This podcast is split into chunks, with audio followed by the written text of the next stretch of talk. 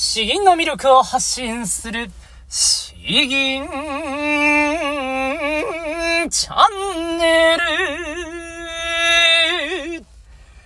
おはようございます。こんばんは。詩吟チャンネルのヘイヘイです。このチャンネルは詩吟歴の長い長い私ヘイヘイによる詩吟というとてもマイナーな日本の伝統芸能の魅力をわかりやすくざっくばらにお話ししていくチャンネルです。最近ちょっと不定期になってますけれども、どうかご了承ください。えー、そうですね。もう多分1、2週間空けたかもしれないですね。あの、ちょっと引っ越し、奥さんの、奥さんの出産にが近づいてきたので、えー、実家に、奥さんの実家に近い方がいいかなというところで引っ越しをしたんですけれど、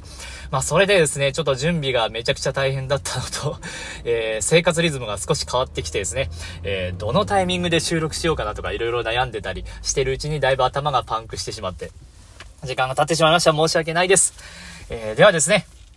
今日も、まあ、もう少し、えー、で、大体なんか生活が落ち着きそうな感じがするので、えー、ぼちぼちやっていきいきたいと思います。すいません。えー、では、えー、今日の本題ですね。えー、詩吟の魅力っていうのは、あ3つあるよというお話で話していきたいと思います。まあ、改めてですね、ちょっと日が経ったので、過去にも何回か話したかもしれないですけれども、詩吟って、えー、な、あの、エロ詩吟でしょとか、あ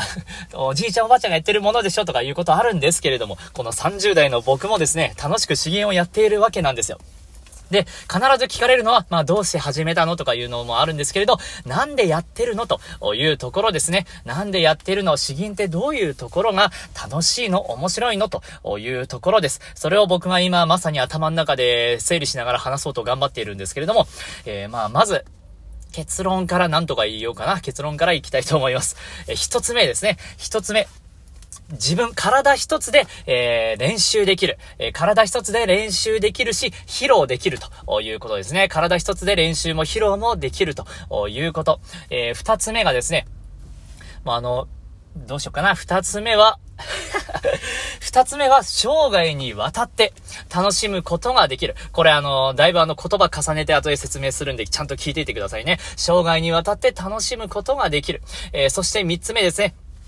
その日その時にあった監視を楽しむことができるということ、まあ、それちょっと話被るかもしれないけど、今日はそれでお話ししたいと思います。まず一つ目ですね。体一つあれば楽し、練習できるし、披露できるということ。これあの、ピアノとかバイオリンとか、どうでしょうか？あ練習したいとか思ってもですね、披露したいとか思っても、その場にピアノがないとできないんですよ。おバイオリンも一緒ですね。えー、あらゆる楽器もそうです。いやいや、練習ならできるよという人もいるかもしれないですね。あの、先端だけとか、あと指だけとか、あ譜面だけ見たりとかですね。いろいろやりようがあるかもしれないんですけれど、やはり実際の発表に沿った状態で練習できるというのは、あの、詩吟の大きな大きな魅力なんですね。だから僕も、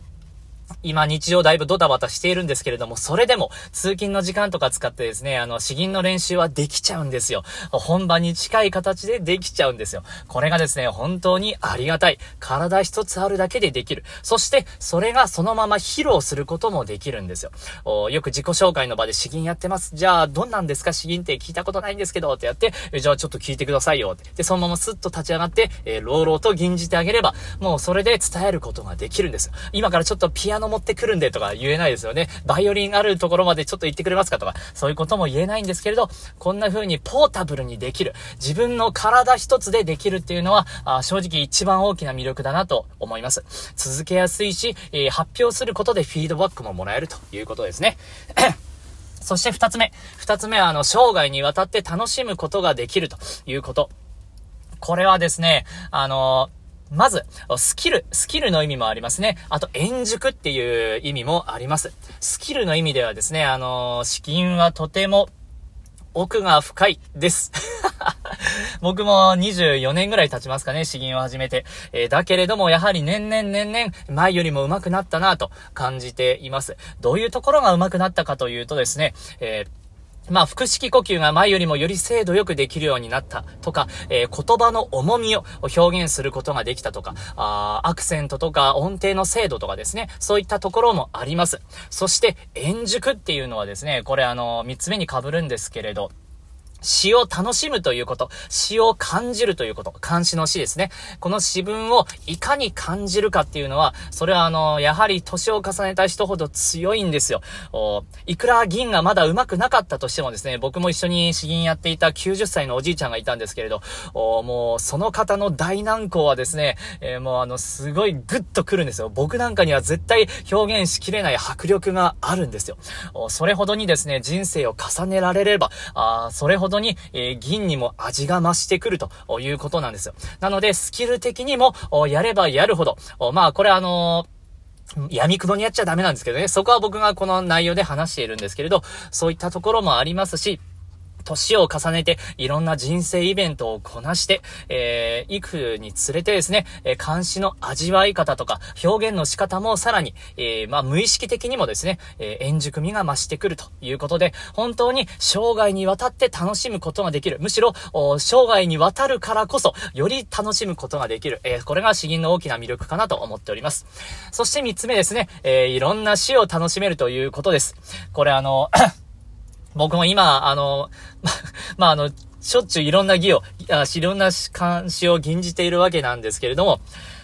やはりあの、古今東西ですね。特にあと中国と日本といろんな人が死を作っています。本当にいろんな人ですね。戦死したような人であったり、天皇様であったり、え、中国の有名な、あもう詩人であったりとかですね。本当にいろんな人、老若男女ですかね、正直。うん。そんな人が詩を作っているので、えー、今日の自分の気持ちにはこれが合っているとか、今の自分の人生のステップにはこの詩が合うなとかですね、そういったものを見つけることができるんですよ。で、あと、やはり、旅行行った時とかですね、あせっかくこの地に来たからこれを吟じたいなとか、そういう気持ちも出てきてですね、あの、やはり詩はいろいろ、1冊、2冊、3冊、まあ教本ありますけれど、それを持って歩くだけでですね、あパラパラ見て、あ、これは今日ちょっと自分響くなとか、あそういった時に吟じれたら、これはあの、楽しいんですよ。楽しいんですよ。僕も音声配信していて思いましたけれども、そう、今日はどんな気分かなとか、よく感じるんですよね。すごい考えるようになりました。そう、うん、ドタバタしているからこそ、力強いのは辛いとか、今日は覚悟を決めたいとかですね。そんな感じで、本当にあの、人間の感情とか気持ちはコロコロ変わるもんなんですけれども、それにぴったりと合ったものが、あの、見つかるんですよね。えー、監視が飽きたら和歌でも、俳句でもいいですし、調子でもいいですし、あの、いろいろやることができます。えそんな感じでですね、あの、いろいろあるんですよ 最後雑になったけれど。ということで、えー、ざっくりですが、3つお話ししました。か、詩吟のですね、魅力、いいところ、楽しいところって何なの？ということ、3つお話ししました。まず1つ目は、体1つあれば練習できるし、披露できるということ。そして2つ目は、生涯にわたってスキルにしろ、円熟味にしろ、楽しむことが、あ楽しみ続けることができる。そして3つ目はですね、いろんな監視があって、えー、自分にその時々に合ったものを見つけることができるということです。えー、ぜひぜひ、えー、詩吟を続けるモチベーションにしていただければ、と思います。では、えー、今日後半ですね、一つ吟じたいと思います。初心に帰ってですね、偶性ですよ。偶性、手記。えー、詩吟習い始めた子供の時に、もう真っ先に、えー、習う有名な漢詩だと思いますけれども、少年追いやすく学なりがたし、一寸の婚姻軽んずべからず。これほんと年重ねるにつれてめちゃくちゃ重み感じますね10歳ぐらいの頃に銀じた時と、この30歳過ぎてから銀じる時の気持ちが段違いですね。えー ということで、えー、こちら銀じて終わりたいと思います。偶性手記。少年、追いやすく、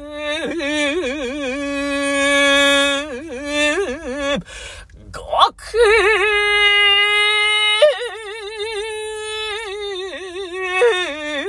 なりがたし、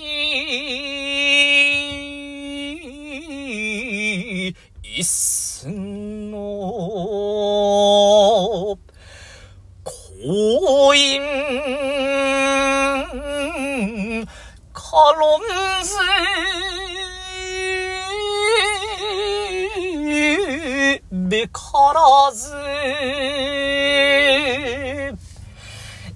今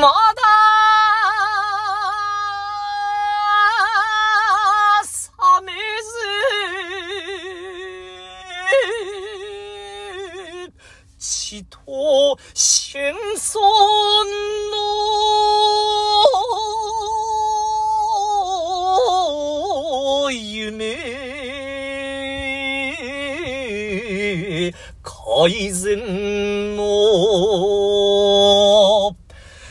ご用。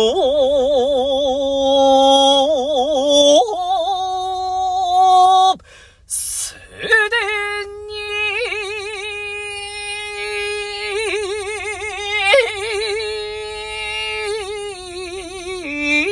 に修正いや、後半今まであんまりピンときてなかったんですけど、まずいですね、これ。えー、もう、春の草が咲いていると思ったらですね、気がついたら、あ階段の前には、もう、秋の、秋の草木や 草花が咲いているということです。今もう春、春過ぎたかなと思ったらもうあっという間に真夏になってきてですね、これほっといたらすぐ秋になるんじゃないかと、だいぶ心配しますね。いや、本当に怖い。いや一日一日を、えー、ちゃんと大切に頑張ったいと、頑張りたいと思います。本当に、えー、時間を空けてしまってちょっと申し訳なかったです。まだちょっと不安定になるかもしれないですけど、引き続き、いや、詩吟はそれができるのが楽しみなんで、えー、が継続して楽しんでいきたいと思います。えー、ではでは、詩吟の魅力を発信する詩吟チャンネルどうもありがとうございました。バイバイ。